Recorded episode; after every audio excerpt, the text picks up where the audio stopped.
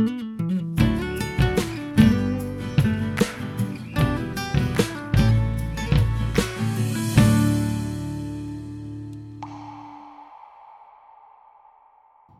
quanto te vier a mão para fazer, faze-o conforme as tuas forças. Porque no além, para onde tu vais, não há obra, nem projetos, nem conhecimento, nem sabedoria alguma. Eclesiastes, capítulo 9, versículo 10. O homem mais sábio que já andou pela face da terra, com exceção a Jesus Cristo, foi o rei Salomão, filho de Davi. É ele o responsável por essa orientação bíblica. O que o rei Salomão nos ensina é que tudo aquilo que vem em nossas mãos para ser realizado deve ser encarado como uma oportunidade de glorificarmos a Deus através de nossas obras e realizações, principalmente as que se referem ao reino.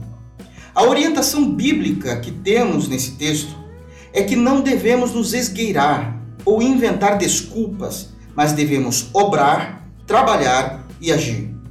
E devemos fazer isso com nossas forças e não deixar para o amanhã.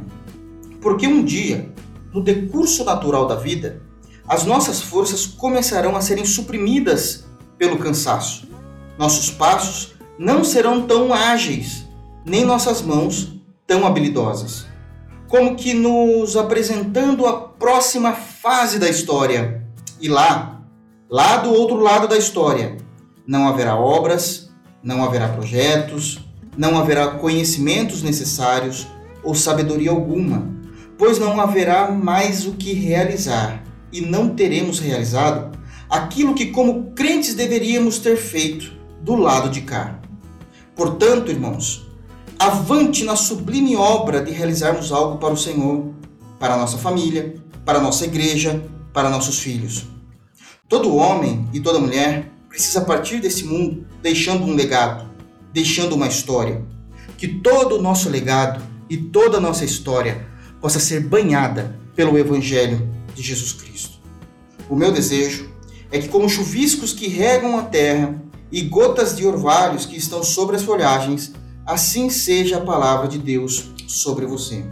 Deus te abençoe em Cristo Jesus.